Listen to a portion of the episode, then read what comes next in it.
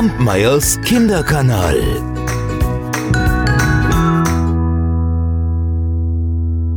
Findet ihr Ameisen eigentlich auch so faszinierend wie ich? Ich saß jetzt gestern auf der Terrasse und habe Ameisen beobachtet.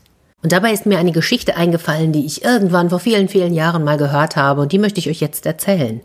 Denn Ameisen haben schon immer, seit es sie gibt, unendlich viele Feinde. Sie werden von Vögeln gefressen, von Ameisenbären, von Tausendfüßlern. Ja, alle lauern ihnen auf und dann schnappen sie die Ameisen und fressen sie auf.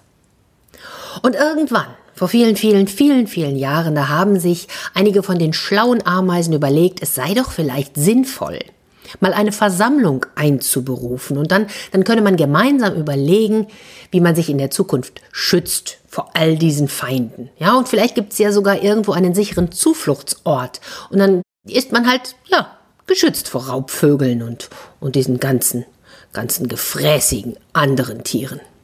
Und dieser Gedanke, der, ja, der kam gut an.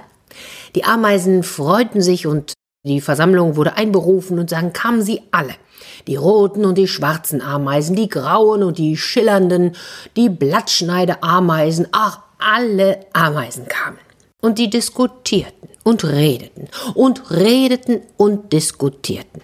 Tagelang, nächtelang. Sie klapperten mit ihren Oberkiefern und scharrten mit den Klauen. Doch ich sag euch was, es führte zu nichts, zu rein gar nichts. Alle waren anderer Meinung, niemand ließ den anderen wirklich ausreden und kaum einer hörte richtig zu. Der eine Teil schlug vor, in einem schmalen Erdloch zu leben, so dass da niemand anderes herein kann als eine Ameise. Ja, aber eine andere Gruppe, die wollte lieber oberhalb, oben über dem Boden leben, in einem großen Bau. Und eine dritte Gruppe, die meinte, auf dem Baum, da wäre es am schönsten und auch am sichersten, denn da kommt ja der Ameisenbär nicht hin. Tja, aber sie haben vergessen, dass, dass dort die Vögel ganz wunderbar hinkommen. Aber bitte, sie waren so eifrig dabei. Und wie auch immer, die ganze Diskussion führte zu keinem glücklichen Ausgang. Und am Ende, da hat jede Gruppe beschlossen, weiter so zu leben wie bisher. Und jetzt mal unter uns. Ich meine, eine größere und straffere Organisation als, als Ameisen kann man doch auf der ganzen Welt kaum finden. Hm? Egal in welcher Gruppe so eine Ameise lebt, aber sie hat ihre klar definierte Aufgabe und sie tut ihre Arbeit, egal was kommt. Es gibt eine Königin, die verteilt diese Aufgaben und da weiß halt jede immer, was zu tun ist. Sie geht immer den gleichen Weg, den Weg, den sie schon immer gegangen war und keine einzelne Ameise dachte daran, sich vor Vögeln, vor dem Ameisenbär oder vor wem auch immer zu schützen. Einige leben unter der Erde, doch der Ameisenbär, der findet sie ohne Schwierigkeiten. Naja, und die Gruppe, die, die oberhalb der Erde eine Behausung gefunden hat, da kam der Ameisenbär ebenfalls, innerhalb von Sekunden. Ganze Arbeit zunichte. Und trotzdem gehen alle immer unermüdlich ihre Wege.